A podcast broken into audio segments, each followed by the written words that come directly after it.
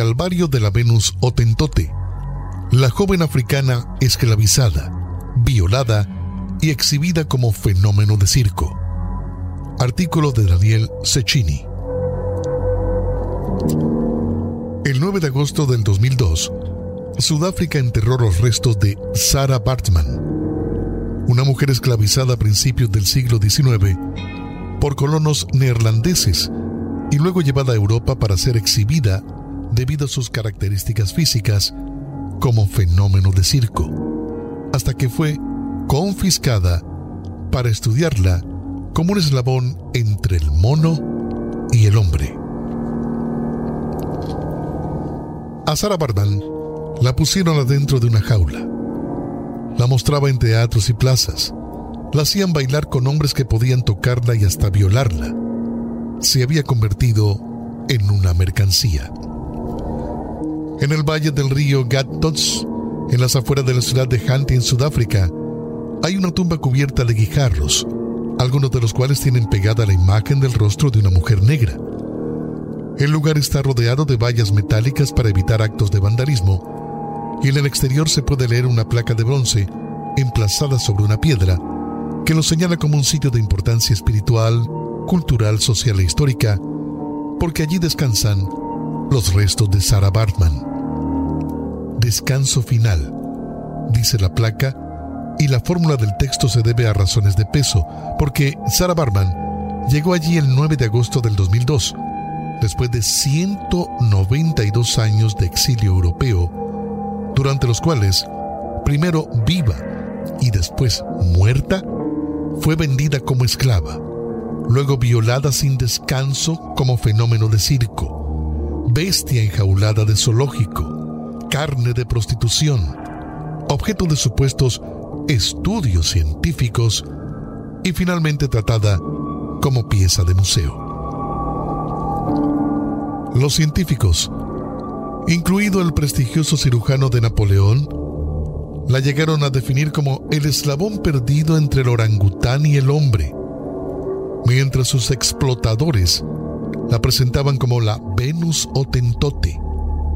Y así se la siguió mostrando en el Museo del Hombre de París, donde sus restos fueron exhibidos durante 160 años hasta el 1994. Ese año, el presidente de Sudáfrica, Nelson Mandela, le hizo una petición formal a su par francés, François Mitterrand, para que los restos de Sara fueran devueltos a su patria. Mitterrand fue rápido para aceptar el pedido, pero Francia demoró otros ocho años en cumplirlo, hasta que fue resuelto por la Asamblea Nacional en marzo del 2002 las atrocidades sufridas durante su vida y post-mortem han convertido a Sarah Barman en símbolo de la lucha contra el racismo, el colonialismo y la violencia de género en Sudáfrica y en todo el continente africano. En Europa, fundamentalmente en Francia y Gran Bretaña, las imágenes desnudas de esa mujer negra de grandes nalgas y pubis llamativo quedaron como testimonio de lo que la sociología y en particular la socióloga Patricia Hills Collins llamó representaciones de las ideologías racistas y sexistas que impregnan la estructura social que se convierten en hegemónicas, se consideran naturales, normales e inevitables. En este contexto, Ciertas cualidades asumidas que se atribuyen a las mujeres negras se utilizan para justificar la opresión. Los restos de Sarah Bartman quedaron exhibidos durante 180 años en el Museo del Hombre de París, hasta que Mandela exigió entonces su repatriación. Sarah Bartman, su nombre original nunca se supo, Nació en 1789 en un pueblo de pastores de vacas de la tribu Hoi Hoi. Sus padres murieron cuando era una niña y se casó apenas adolescente con uno de los hombres que tocaba los tambores en la ceremonia de la tribu. Tuvo un hijo que murió al nacer y poco después un grupo de colonialistas holandeses atacó el asentamiento donde vivían, mató a su marido y se la llevó a la ciudad del Cabo para venderla como esclavo. recién habría cumplido 16 años. La vendieron a un traficante llamado Peter Willem César, que la bautizó como Sargti, diminuto de Sara en holandés. Y allí conoció a William Dunlap, amigo de la familia, un médico y empresario inglés, que al verla vio que podía explotar su cuerpo y hacerle ganar mucho dinero. El 29 de octubre de 1810, cuando tenía 21 años, la engañaron para que firmara un contrato en que aceptaba convertirse en la sirvienta de los Dunlop y ser exhibida como espectáculo. A cambio, le prometieron que le darían un porcentaje de todo lo que ganaba con ella y que después de cinco años la devolverían a la libertad. En realidad se estaban cubriendo porque por entonces había mucha presión en Inglaterra por abolir la esclavitud. Al llegar a Londres, fue expuesta dentro de una jaula, prácticamente desnuda. Esto ocurrió en Piccadilly Circus, como si fuera un animal. De la una de la tarde hasta las cinco, la gente podía pagar dos chelines para verla, y por un poco más, los hombres podían tocarle las nalgas e incluso acostarse con ella. La llamaron la Venus Otentote, un nombre despectivo que utilizaban los holandeses para nombrar a las tribus africanas. De la noche a la mañana, Londres estaba imbuida por la zaramanía. Consiguió capturar la imaginación de los ingleses. La gente le cantaba canciones, los poetas dedicaban poesías, los ilustradores hacían caricaturas, era mofa para unos y obsesión para otros. Su imagen estaba reproducida en todas partes, relata Rachel Holmes en el libro La Venus Otentote, la vida y muerte de Sarah Barmant. Sarah se transformó en símbolo de la lucha contra el racismo, el colonialismo y la violencia de género en Sudáfrica y en todo el continente africano. El fenómeno también llamó la atención del movimiento antiesclavista, uno de cuyos referentes, Robert Whitburn, se puso a la cabeza de una campaña para terminar con el espectáculo y liberar a Sara. Hacemos una pausa y continuamos en breve con la vida de Sarah Barman, la Venus Otentote. Descubre el apasionante mundo de los podcasts en español en jefepods.com. ¿Te gustaría sumergirte en historias emocionantes, aprender nuevos conocimientos y conectar con voces de habla hispana de todo el mundo? Entonces los podcasts en español de jefepods.com son para ti. Desde historias cautivadoras hasta consejos de vida y mucho más, hay un podcast para cada interés y pasión. Diviértete con tus personalidades radiales favoritas en español y explora la cultura hispana en cada episodio. Los podcasts en español en jefepods.com te mantendrán entretenido. No pierdas más tiempo. Encuentra un podcast en español para seguir y descubre un mundo de posibilidades en tu propio idioma. Los mejores podcasts en español están en jefepods.com. Continuando con esta historia. Para lograrlo, se inició una demanda de los tribunales para demostrar que Sara había sido sacada de África en contra de su voluntad la movida fracasó porque la justicia inglesa le dio validez al contrato que la mujer, aunque era analfabeta, supuestamente había firmado en Ciudad del Cabo, pero no solo por eso, la propia sala declaró a favor de los propietarios. Queda la duda de si Barman fue forzada, como los defensores de la abolición y los activistas humanitarios alegaban, o si actuaba en su propio libre albedrío. Si la estaban obligando a trabajar es posible que se hubiera sentido demasiado intimidada como para decir la verdad en la corte.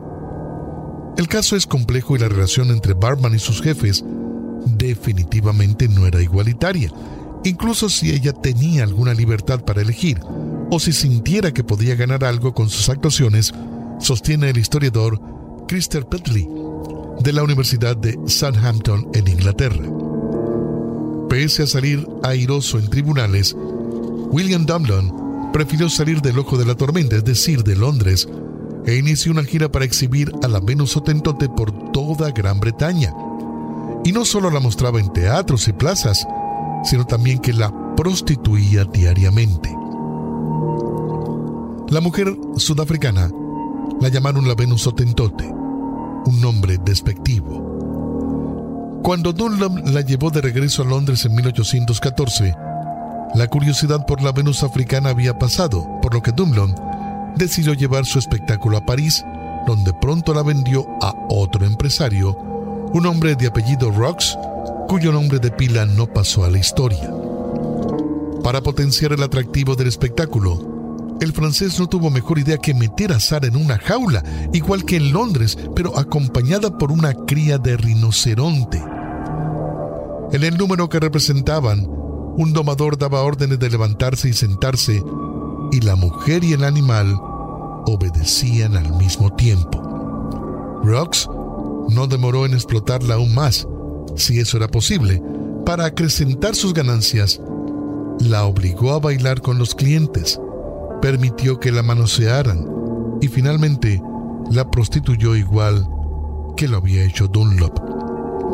Como único pago, Sara recibía la comida suficiente para subsistir, mucho tabaco. Rox también la mostraba fumando en público como otra rareza y bebidas baratas que no demoraron en convertirla en alcohólica.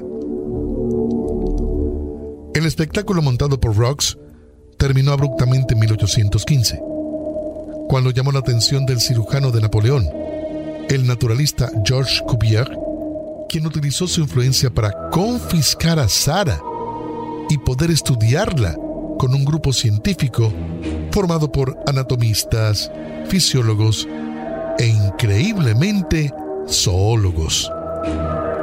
Cuando Cuvier tomó posesión de la mujer, la sometió a mediciones y exploraciones que hasta entonces Sara no había conocido.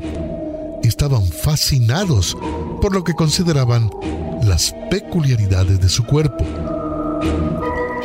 Se trataba de dos rasgos relacionados con la anatomía sexual de las mujeres de su pueblo que suelen presentarse muy pronunciados. Nalgas comparativamente muy grandes y el llamado velo del pudor o delantal o tentote. Fundamentalmente, Barman mostraba una marcada esteatopigia. Esto significa la presencia de grandes cantidades de grasa en las nalgas, que sobresalen mucho hacia atrás, con su extremo superior muy marcado, y descienden paulatinamente hasta los muslos. La segunda peculiaridad de Barman fue fuente de quizás aún mayores especulaciones y curiosidad. Una sorprendente estructura dispuesta sobre los genitales de las mujeres de su etnia y que se suponía tapaba su sexo con un fragmento de piel, el delantal o tentote. La naturaleza de este velo abrió un debate sobre si se trataba del crecimiento de una parte de los genitales normales de un largo pliegue de piel que pendía del propio bajo vientre o de una estructura nueva que no aparecía en ningún otro pueblo. La conclusión a la que llegaron fue que Sara era eslabón perdido entre el orangután y el hombre.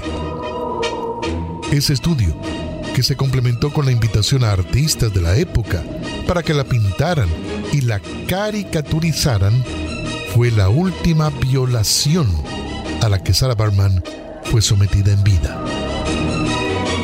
Sarah Barman murió un impreciso día del 1816 a tan solo 26 años de edad, como consecuencia de una enfermedad inflamatoria eruptiva, según Cuvier, cuando en realidad sufría los devastadores efectos de su alcoholismo, padecía de una sífilis avanzada y terminó abatida por una neumonía. La muerte no significó que sus restos pudieran descansar. Cuvier mandó hacer un modelo de yeso de Sara y le practicó una verdadera necropsia, en la que le extrajo el cerebro y sus órganos genitales a los que guardó en frascos. El esqueleto de la Venus Otentote, junto con los frascos, pasaron a formar parte de la colección del Museo del Hombre de París, en Francia, donde quedaron expuestos de manera permanente hasta 1974 y luego exhibiciones esporádicas durante los siguientes 20 años. Con el final de la partida en Sudáfrica y la asunción de Nelson Mandela como el primer presidente negro de ese país, la repatriación de los restos de Sarah Barman se convirtió en una causa nacional. El proceso demoró ocho años, ya que los franceses tuvieron que redactar un proyecto de ley que autorizara la devolución, pero que a la vez impidiera que otros países también reclamaran tesoros tomados por los franceses durante el periodo colonial. Los restos de Sarah Barman fueron enterrados el 9 de agosto del 2002, Día de la Mujer en Sudáfrica, con una ceremonia con rituales del pueblo del cual salió como esclava cuando solo tenía 16 años y al que solo pudo volver recién casi dos siglos después. Esta es la historia del calvario de una mujer, una mujer negra, llamada la Venus Otentote, joven esclavizada, violada y exhibida como fenómeno de circo.